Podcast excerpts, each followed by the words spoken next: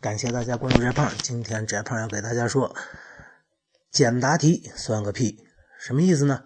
翟胖这两天把近几年的高考这个古代诗歌鉴赏和大现代文阅读里边的简答题答案捋了捋，发现最高频出现的就三个词儿，一个叫渲染，一个叫衬托，一个叫对比。很简单，一切和景物有关系的，注意是自然风景有关系的。全都是渲染、烘托某种气氛嘛？要不作者写他有病啊？白费字儿、骗稿费吗？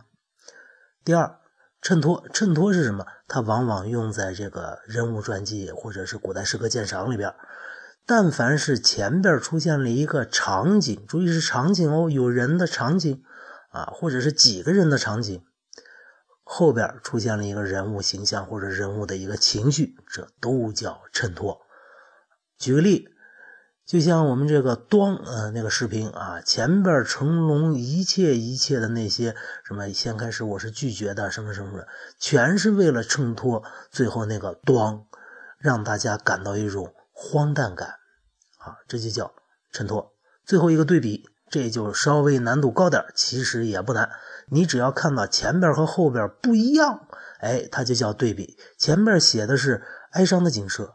后边却是高兴的情绪对比，前边反过来是高兴的景色，后边是哀伤的情绪。好对比，前边说这个人好，后边说这个人坏。好对比，前面说这个人坏，后边说这个人好。好对比，只要前后不一致，那就叫对比。